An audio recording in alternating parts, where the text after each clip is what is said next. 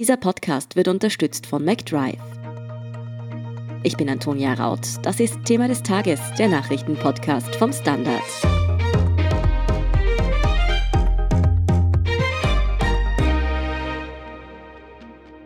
Alle Augen sind dieser Tage auf Großbritannien gerichtet. Es ist das erste Land, in dem die Corona-Impfung von BioNTech und Pfizer gestartet ist. Dass die Briten schon impfen und Österreich nicht, liegt aber nicht am Brexit. Wieso Großbritannien hier einen Vorsprung hat, ob man dabei Risiken in Kauf nimmt und wie es mit der Impfstoffversorgung aussieht, erklärt Großbritannien-Korrespondent Sebastian Borger vom Standard. Sebastian, gestern Dienstag war ein historischer Tag. Die ersten Briten sind gegen das Coronavirus geimpft worden. Als erstes war die 90-jährige Margaret Keenan dran. Die Bilder sind um die Welt gegangen. Wie lief das ab? Das wurde in den Medien ja groß inszeniert. Unterschied sich das Prozedere nach außen hin von üblichen Impfungen, wie zum Beispiel einer Grippeimpfung? Überhaupt nicht. Das ist ja ganz üblich. Die Briten haben routinemäßig in den letzten Jahren Menschen über 65, dann ab 60, in diesem Jahr sogar ab 50 Jahren die Grippeimpfung angeboten. Man muss ja immer sagen, dass es hier keine Impfpflicht gibt, sondern es ist ein Angebot, das aber doch sehr, sehr gut angenommen wird. Und insofern war das genau wie sonst auch, dass eben ältere Menschen geimpft werden gegen Grippe oder in dem Fall eben gegen Covid. Vollkommen unproblematisch. Inszeniert natürlich glänzend dadurch, dass man ja beschlossen beschlossen hatte, man versucht zunächst mal die ganz Alten zu erreichen und das versucht man über Krankenhäuser, weil man ja Schwierigkeiten hat mit der Logistik dieses Impfstoffes, der bei minus 70 Grad äh, transportiert werden muss und sobald er im normalen Kühlschrank landet, dann rasch verbraucht werden muss. Und da hat man vernünftigerweise natürlich gedacht, na, die Krankenhäuser haben die entsprechende Infrastruktur, dann machen wir es da. Und man muss ja wissen, im britischen Gesundheitssystem Gesundheitssystem ist es ja so, dass viele Facharzttermine ohnehin nur im Krankenhaus stattfinden, wenn man nicht sich privat irgendwo behandeln lassen will, sodass also ganz viele Menschen ganz routinemäßig zu solchen Behandlungen ins Krankenhaus kommen. Dann kann man sich auch gleich wegimpfen sozusagen. Dauert ja nicht lang. Was bedeutet das jetzt eigentlich für diese schon geimpften Briten? Müssen die noch ein zweites Mal geimpft werden? So ist es. Das ist ja die Besonderheit, jedenfalls soweit ich das weiß, bei diesem Impfstoff, den die deutsche Firma BioNTech entwickelt hat mit Hilfe von Pfizer, der riesigen US-Pharmafirma. Da muss eine zweite Dosis verabreicht werden ungefähr nach drei Wochen. Und dann soll der Impfschutz eintreten ungefähr einem Monat. Da hat man dann die volle Immunität, die ja der großen klinischen Studie zufolge immerhin bei 90 bis 95 Prozent liegt. Das heißt, zum Valentinstag kann Margaret Keenan schon wieder küssen, als hätte es Covid nie gegeben. das werden wir dann bestimmt auch wieder erfahren von den PR-Strategen des nationalen Gesundheitssystems. Ja, ich meine, das ist ja köstlich, wie die Briten, die ja nun so wahnsinnig viel falsch gemacht haben. Vielleicht sprechen wir darüber noch im Verlauf dieser Pandemie. Aber sie sind halt Marketing-Weltmeister. Also das ist schon gestern super abgelaufen. Es gab ja für gemeinsterbliche Journalisten natürlich keinen Zutritt zu Krankenhäusern. Kann man auch ein bisschen verstehen in Corona-Zeiten. Zeiten. Aber fürs Fernsehen war das natürlich wirklich brillant gemacht. Ich meine, man muss ja auch erstmal auf die Idee kommen, dann als zweiten Patienten in Coventry einen Herrn zu interviewen, der den schönen Namen William Shakespeare trägt. Und damit also automatisch erinnert eine andere wichtige Säule der britischen Soft Power. Ja.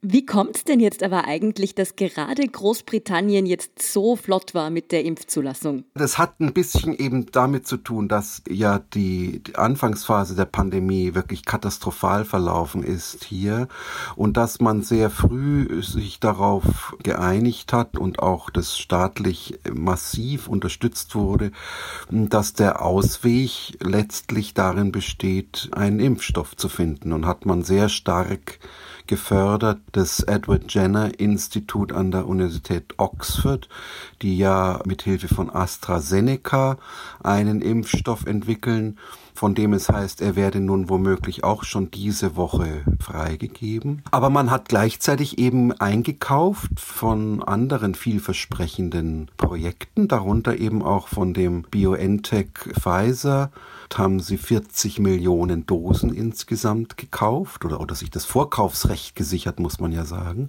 Sie haben auch bei Moderna in Amerika eingekauft, aber sie setzen vor allen Dingen die Hoffnung auf Oxford AstraZeneca. Und da kommt natürlich äh, eins dazu, das muss man schon, glaube ich, fairerweise sagen. Großbritannien hat ja viele Schwierigkeiten und Mängel im Moment, aber es bleibt natürlich ein hervorragender Wissenschaftsstandort. Oxford und Cambridge gehören ja immer wieder zu den herausragenden Universitäten äh, weltweit. Und das beweist sich in der Wissenschaft auch natürlich die Internationalität. Da treiben sich ja Frauen und Männer aus aller Herrenländer herum. Aus aller Herren- und Damenländer, sollte ich sagen. Aber gibt es da denn jetzt keine Bedenken vor etwaigen Risiken? Diese Impfungen sind ja doch im Expresstempo entwickelt worden. Das war die Entscheidung, die viele Regierungen, glaube ich, getroffen haben, dass man diesen Teams möglichst viele bürokratische Hürden aus dem Weg geräumt hat. Dazu gehört auch, dass den Firmen zum Teil, wenn ich das richtig sehe, dass die befreit wurden von der Regresspflicht für den Fall, dass da irgendwas schief geht, dass man mit staatlicher Hilfe Freiwillige angeworben hat für die klinischen Studien. Die Freiwilligen, die es übrigens aber ja natürlich in Hülle und Fülle auch gab, weil die Leute ja auch nichts Besseres zu tun hatten. Naja, und weil Sie zu Recht ja auch sagen, alles wollen wir doch beitragen dazu, um dieser Pandemie Einhalt zu gebieten. Und nun sind die Briten vielleicht da noch ein bisschen rascher, weil sie generell ja einen sehr pragmatischen Umgang mit der Wissenschaft haben. Also das mag jetzt vielleicht für Menschen in Österreich nicht so attraktiv erscheinen, aber es ist ja zum Beispiel der Zugang zur Atomenergie ein ganz anderer als etwa eben in den deutschsprachigen Ländern. Da herrscht eine, man kann es ja ruhig auch vielleicht etwas naive Technikgläubigkeit nennen oder eben äh, einen pragmatischen Zustand. Das Gleiche hm, gilt ja für die Forschung an Embryos. Da sind die Briten ja auch seit 30 Jahren vorangegangen mit auch klaren ethischen Grundsätzen aber doch immer eher geneigt, der Wissenschaft auch Freiräume zu geben. Und dabei ist es geblieben. Mhm. Wie geht es jetzt mit der Impfung konkret weiter? Wie sieht der weitere Impfplan der Briten denn aus? Da hat das zuständige Komitee eine Prioritätenliste erstellt, die mal ganz pragmatisch gesagt äh, zu tun hat. Erstens mit der Frage, wie alt sind die Patienten? Und zweitens mit der Frage, sind sie klinisch in irgendeiner Weise gefährdet? Also die erste Gruppe sollte ursprünglich eigentlich sein, all jene Bewohnerinnen von Alten- und Pflegeheimen und deren Betreuerinnen, wobei nun das ein bisschen geändert wurde. Eben, ich spielte ja schon darauf an, dass der Impfstoff nicht ganz leicht ist, weil man ihn so tiefgekühlt halten muss. Deswegen dann die Krankenhäuser. Deswegen sind jetzt die Bewohnerinnen von Alten- und Pflegeheimen etwas ins Hintertreffen geraten. Das wird wohl bis ins neue Jahr dauern. Aber sie werden jetzt in den nächsten Wochen äh, insgesamt vier Millionen Dosen sind ihnen angekündigt. Die werden sie natürlich möglichst rasch verimpfen, nehme ich mal an. Und dann muss man sehen, was im neuen Jahr kommt und vor allen Dingen natürlich auch, was nach der Zulassung des Oxford AstraZeneca Impfstoffes, ob dann sozusagen eine zweite Aktion anlaufen kann und dann breiter auch gefächert aufgestellt werden kann, weil deren Impfstoff eben ganz normal im Kühlschrank gelagert werden kann. Das heißt aber jetzt du und die anderen, sagen wir mal, ganz normalen Briten, die jetzt in keine Risikogruppe fallen oder in einem kritischen Bereich arbeiten, müssen wohl noch eine Weile warten auf die Impfung. Das wird dauern. Das wird dauern. Das ist ganz sicher so, dass man als Normalbürger vielleicht im, äh, na, schauen wir mal, März, April Mai. Das, wie gesagt, es kommt ja sehr auf die Versorgung an. Da spielt er dann rein, worüber wir vielleicht später auch noch sprechen, wie sich jetzt der Brexit ausgestaltet, ob es dann allenfalls da Versorgungsengpässe gibt, denn die Herstellung des Pfizer ist in Belgien. Die ersten Dosen des Oxford AstraZeneca Impfstoffes werden aus Deutschland und den Niederlanden kommen. Es ist zwar hier von Produktion die Rede, die funktioniert einstweilen aber nicht. Also das sind ja alles so Unwägbarkeiten, mit denen man halt umgeht. Und da ist auch wieder, glaube ich, da sind die Briten nun wirklich relativ ruhig, weil sie halt sagen, naja, eins nach dem anderen. Das wird dann schon werden. Du hast den Brexit jetzt schon angesprochen. War der hier vielleicht ein Vorteil, weil es ja doch sehr schnell ging mit der Zulassung der Impfung in Großbritannien?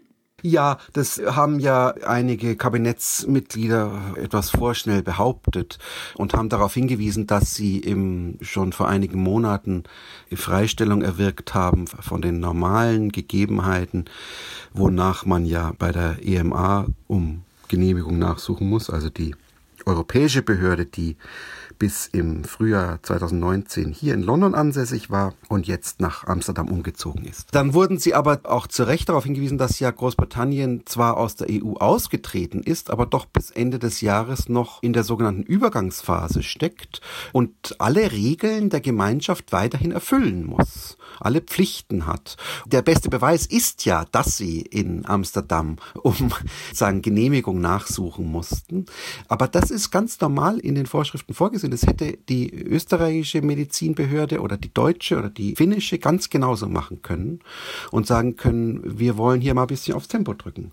Was ich ja auch vollkommen nachvollziehbar finde. Die Amsterdamer haben dann ja an dem Tag, als die hiesige Behörde die Freigebung bekannt gegeben hat, eine etwas verschnupfte Pressemitteilung rausgegeben mit dem Tenor, naja, wir sind gründlicher und deswegen langsamer. Ich finde das ehrlich gesagt keine gute Erklärung. Denn man muss doch wohl annehmen, also ich glaube, das darf man auch, dass die britischen Wissenschaftler natürlich nicht ihren Ruf aufs Spiel setzen, um jetzt hier was vorschnell zu genehmigen, was etwa gar doch eine massive Gefährdung der Bevölkerung darstellt. Die haben offenbar einfach ihre Prozesse optimiert und die Damen und Herren in Amsterdam scheinen das nicht für nötig zu halten. Also da würde ich jetzt mal sagen, Chapeau, dass die Briten das geschafft haben. Das heißt, rein theoretisch könnten wir in Österreich eigentlich auch schon impfen, wenn wir flotter gewesen wären. Das würde ich behaupten. Wie groß ist denn nun aber der Vorteil, den Großbritannien sich durch diese früheren Impfungen verschaffen könnte? Bisher war es ja so, du hast es bereits angesprochen, dass das Vereinigte Königreich eigentlich besonders stark von der Corona-Pandemie betroffen war. Hofft man hier nun vor allem auf Schadensbegrenzung oder könnte der frühere Impfstart den Briten gerade auch wirtschaftlich den entscheidenden Vorsprung nach der Krise verschaffen? Der letztere Aspekt ist natürlich wichtig, denn es steht ihnen ja nach dem Eindruck der Wirtschaftsforscher der schwerste Einbruch aller vergleichbaren G7-Nationen bevor, 11,3 Prozent in diesem Jahr, Rückgang der Volkswirtschaft und keine vergnüglichen Prognosen für die nächsten beiden Jahre. Aber das nützt ja alles nicht, solange es nicht die sogenannte Herdenimmunität gibt, die ja wohl, glaube ich, bei 60 bis 70 Prozent einsetzt. Und da sind wir ja also noch weit davon entfernt. Natürlich, so rasch man möglichst viele Millionen der insgesamt 66 Millionen starken Bevölkerung impfen kann, desto besser. Liegt ja auf der Hand. Ich denke mal, umgekehrt kann man jetzt allenfalls noch sagen, dass für uns Europäer vielleicht der Vorteil darin besteht, dass man natürlich dann auch sieht, wenn es denn doch zu schwerwiegenden Nebenwirkungen kommen sollte, außerhalb der klinischen Studie, die ja auch immerhin irgendwie 40.000 Menschen umfasste, dann haben wir natürlich den Vorteil, dass die Nebenwirkungen zunächst mal auf der Insel auftreten. Aber dass natürlich hier ein gewisser Wettlauf im Gange ist, das finde ich, liegt auf der Hand. Ganz klar wird ja auch von der Regierung immer wieder betont, es ist ein ganz kleines Licht am Ende eines doch noch erheblich langen Tunnels. Das heißt, wir müssen jetzt erstmal durch den Winter kommen mit den entsprechenden Einschränkungen, die hier ja auch bestehen, ehe man darüber nachdenken kann, wieder zur Normalität zurückzukehren. Also da wird jetzt dann von die Rede, naja, vielleicht können wir im Sommer wieder Urlaub machen, wie wir es gewohnt sind. Aber im Sommer, bitte, das ist also mehr als ein halbes Jahr noch hin. Mhm. Ja, du hast es bereits angesprochen, dass ein Vorteil für Österreich und andere Länder jetzt ist, dass man sich in Großbritannien quasi doch erst noch einmal anschauen kann, wie das mit der Impfung denn wirklich funktioniert. Gleichzeitig gibt es natürlich auch Nachteile für die Länder, die da jetzt langsamer sind. Müssen wir uns denn zum Beispiel Sorgen machen, dass die Briten uns da salopp gesagt die heiß begehrten Impfdosen wegschnappen? Na, die Sorgen müsste man sich nur dann machen, wenn die entsprechenden Gremien der österreichischen Regierung und der EU da nicht längst mit den beteiligten Unternehmen Gespräche geführt hätten. Das haben sie ja aber doch. Die EU hat doch, wenn ich es recht weiß, allein von diesem Impfstoff 300 Millionen Dosen bestellt, könnte damit also 150 Millionen Menschen impfen und ist in Verhandlungen mit den anderen Firmen. Da ist doch meine Buying Power als großer Abnehmer vielleicht im Zweifelsfall größer als die Buying Power von jemandem, der doch erheblich weniger Dosen der entsprechenden Firma abkauft. Aber ich glaube, da muss man sich jetzt keine Sorgen machen. Ich glaube, das Problem wird doch eher sein in allen beteiligten Ländern die Logistik, dass man also die jeweiligen Impfstoffe, die ja wie gesagt von unterschiedlicher Beschaffenheit sind, an die jeweiligen Impfzentren bringt und dann auch unter die Leute bringt. Natürlich immer auch die Frage, kann ich denn meine Bevölkerung davon überzeugen, dass das alles mit rechten Dingen zugeht und dass hier eben keine schwerwiegenden Nebenwirkungen zu erwarten sind. Das wird zum Beispiel hier in Großbritannien dadurch gemacht, dass aus dem Buckingham Palast zu hören war, die Queen mit ihren nunmehr 94 Jahren und der 99-jährige Prinz Gemahl Philipp würden doch auch bitte gerne rasch geimpft werden. Gehen also mit gutem Beispiel voran. Ich denke mal, das wird ja in Österreich nicht anders sein, dass da vielleicht prominente Menschen sich auch in der Öffentlichkeit als Geimpfte outen sozusagen mhm. und damit die etwas kruden Verschwörungstheorien der Impfgegner vielleicht doch auszuräumen versuchen. Die Logistik ist sicherlich schwieriger als jetzt die Frage, ob man sich da vor dem Fabriktor von Pfizer in Belgien um die ein oder andere Dosis streiten muss. Sebastian, heute Mittwoch stehen die Briten aber noch aus einem anderen Grund im Fokus. Premierminister Boris Johnson trifft ja am Abend EU-Kommissionspräsidentin Ursula von der Leyen. Es geht um den Brexit. Da läuft nämlich die Zeit davon. Bis Ende 2020 müsste der Scheidungsvertrag ja eigentlich endgültig unter Dach und Fach sein. Wie siehst du das? Geht sich das noch aus? Ja, das geht sich aus, wenn es den entsprechenden Willen auf beiden Seiten gibt. Ich meine, die Verhandlungen waren von Anfang an inszeniert, wie das dann immer so ist in so einem Fall.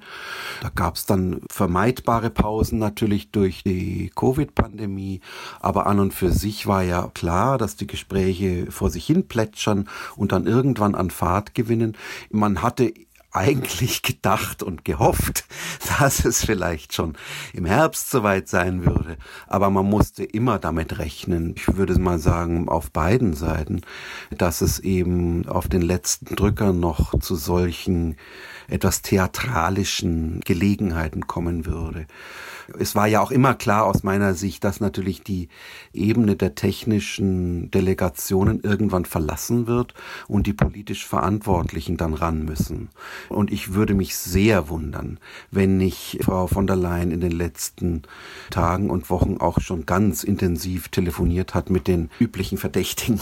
Also mit der deutschen Kanzlerin Angela Merkel, sicherlich mit dem französischen Staatspräsidenten Emmanuel Macron, wahrscheinlich doch auch mit den anderen Anrainerstaaten, denn es geht ja eines der Probleme ist ja die Fischerei, also die Holländer, die Belgier, die Dänen sind betroffen. Offenbar sind Spanien und Italien sehr besorgt über die zukünftige Konkurrenz mit der Insel.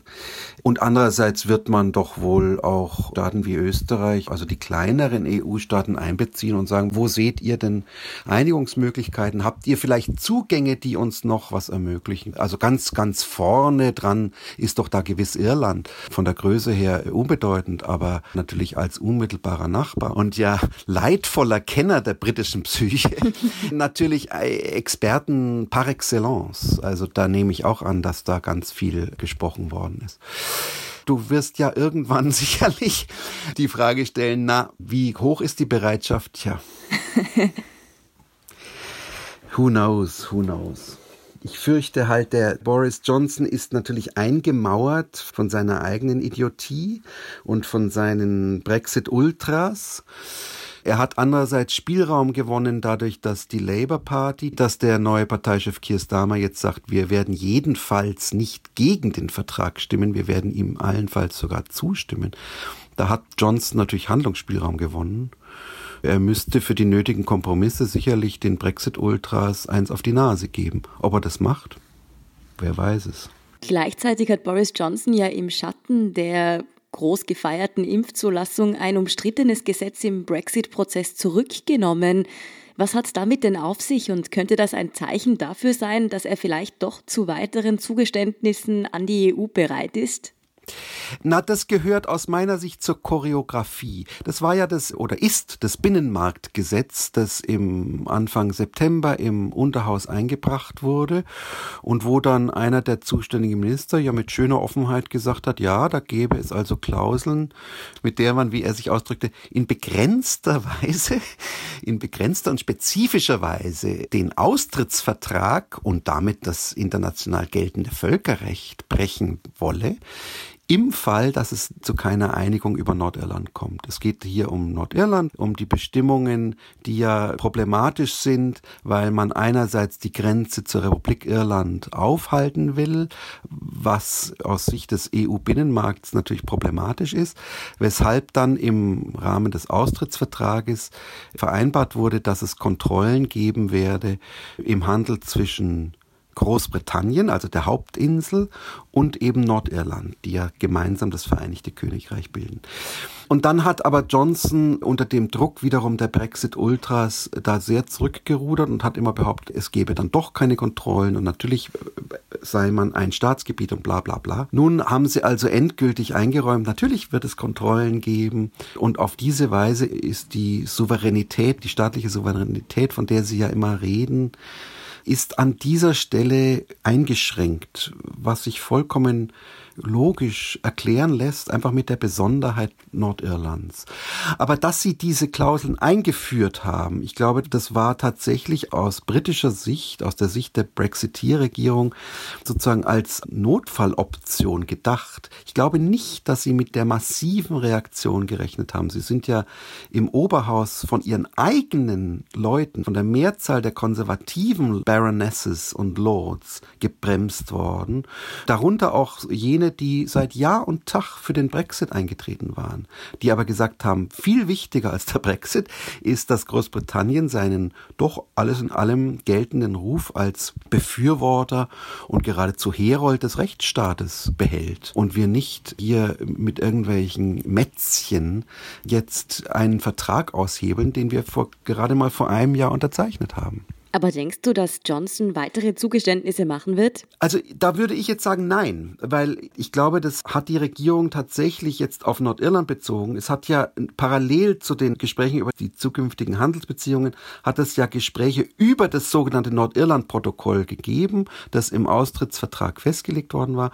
Diese Gespräche wurden gestern eben erfolgreich abgeschlossen und das gab dann wiederum der Regierung das Feigenblatt, diese umstrittenen Klauseln zurückzuziehen.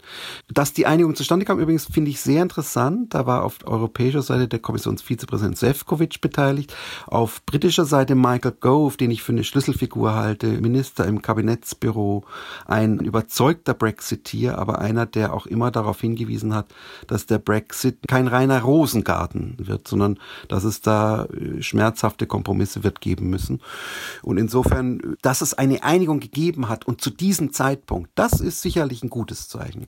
Ob aber Johnson zu weiteren Kompromissen bereit ist, ich traue mir da keine Prognose zu, ehrlich gesagt. Das heißt, du musst dich von den kommenden Ergebnissen in den nächsten Tagen und Wochen genauso überraschen lassen wie wir. Traust du dir da gar keine Einschätzungen mehr zu nach diesen doch ja mittlerweile Jahren voller Brexit-Leiterfahrungen? Ja, das leidvoll kann man wohl wirklich sagen. Also es ist doch so, er sprach gestern von der Sweet Reason, von der Macht der Vernunft. Und die Macht der Vernunft würde doch nun weiß Gott darauf hinweisen, auf beiden Seiten, dass man sagt, es ist nun wie es ist. Wir sind eng verflochten. Wir haben einen eigentlich für beide Seiten lukrativen Handel, den wollen wir, soweit es irgend geht, aufrechterhalten und deswegen wollen wir zu einem Abschluss kommen. Aber ich meine, wenn es nach der Vernunft gegangen wäre, ehrlich gesagt, dann wären die Briten gar nicht erst ausgetreten. Und Johnson hat sich ja immer wieder als extrem unvernünftig herausgestellt. Übrigens ist auch das, das Vertrauen auf europäischer Seite in diesen Premierminister, glaube ich, extrem gering. Das war schon bei David Cameron da wurden schon sehr strenge Maßstäbe angelegt. Dann kam Theresa May, von der man relativ rasch wusste, dass sie der Aufgabe nicht gewachsen war, obwohl man sie sicherlich menschlich für deutlich integrer gehalten hat als die beiden Männer. Aber ich meine, Johnson, ich bitte dich, das ist ja eine Litanei von gebrochenen Versprechen, von Lügen, von Übertreibungen, dass man den mit ganz spitzen Fingern anfasst von europäischer Seite aus, das finde ich total gerechtfertigt. Andererseits kann man auch sagen, naja, Verträge schließt man nicht mit Freunden, Verträge schließt man mit, ich will nicht sagen Feinden, aber mit Gegnern. Und insofern äh, muss man halt ausloten, Kurz und gut, es ist 50-50 aus meiner Sicht. Und übrigens, ich bin nicht mal ganz sicher, ob Boris Johnson so genau weiß, ob er einen Kompromiss schließen möchte oder nicht. Auch das hört man ja immer wieder von Leuten, die nicht ganz fern sind der Sache, die sagen, der ist auch sehr wankelmütig und leicht von irgendwas zu überzeugen, was er dann zwei Tage später wieder verwirft. Ich will ja nicht der eigenen Zunft irgendwie böse, aber da ist er doch vielleicht eher Leitartikler als ein verantwortungsvoller Politiker. Ja, dann hoffen wir, dass die Verhandlungen doch noch zu einem für beide Seiten verschmerzbaren Abschluss kommen. Vielen Dank, Sebastian Bauger, für diese Einblicke und Einschätzungen. War schön, bis bald. Wir sind gleich zurück.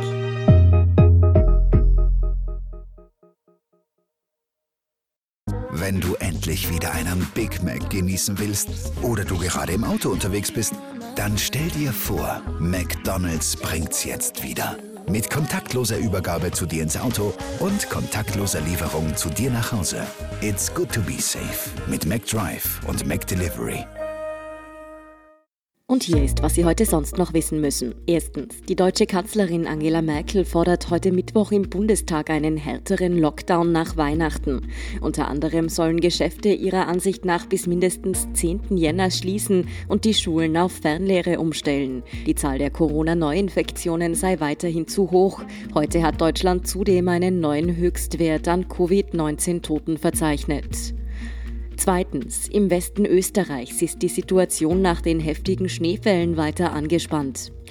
Speziell in Osttirol und Oberkärnten sind einige Orte weiterhin von der Außenwelt abgeschnitten. Auch in der Steiermark ist es heute wegen des schweren, nassen Schnees in der Früh erstmals zu Stromausfällen gekommen. Entspannung ist wohl erst morgen in Sicht. Laut ZAMG soll in der Nacht auf Donnerstag der Schneefall langsam abklingen. Und drittens, die UEFA hat nach einem mutmaßlich rassistischen Vorfall bei einem Champions League-Spiel eine genaue Prüfung angekündigt. Im Spiel Paris Saint-Germain gegen Basaksehir Istanbul soll der vierte Schiedsrichter den Co-Trainer der türkischen Mannschaft mit dem N-Wort bezeichnet haben. Der Unparteiische bestreitet dies allerdings. Das Spiel wurde nach dem Eklat abgebrochen. Zahlreiche Fußballstars zeigen sich nun in sozialen Medien solidarisch und äußern sich gegen Rassismus. Mehr dazu und die aktuellsten Informationen zum weiteren Weltgeschehen finden Sie wie immer auf der Standard.at. Um keine Folge von Thema des Tages zu verpassen, abonnieren Sie uns bei Apple Podcasts oder Spotify. Unterstützen können Sie uns mit einer 5-Sterne-Bewertung und vor allem, indem Sie für den Standard zahlen. Alle Infos dazu finden Sie auf abo.derstandard.at und dst.at supporter. Danke für Ihre Unterstützung. Ich bin Antonia Raut. Baba und bis zum nächsten Mal.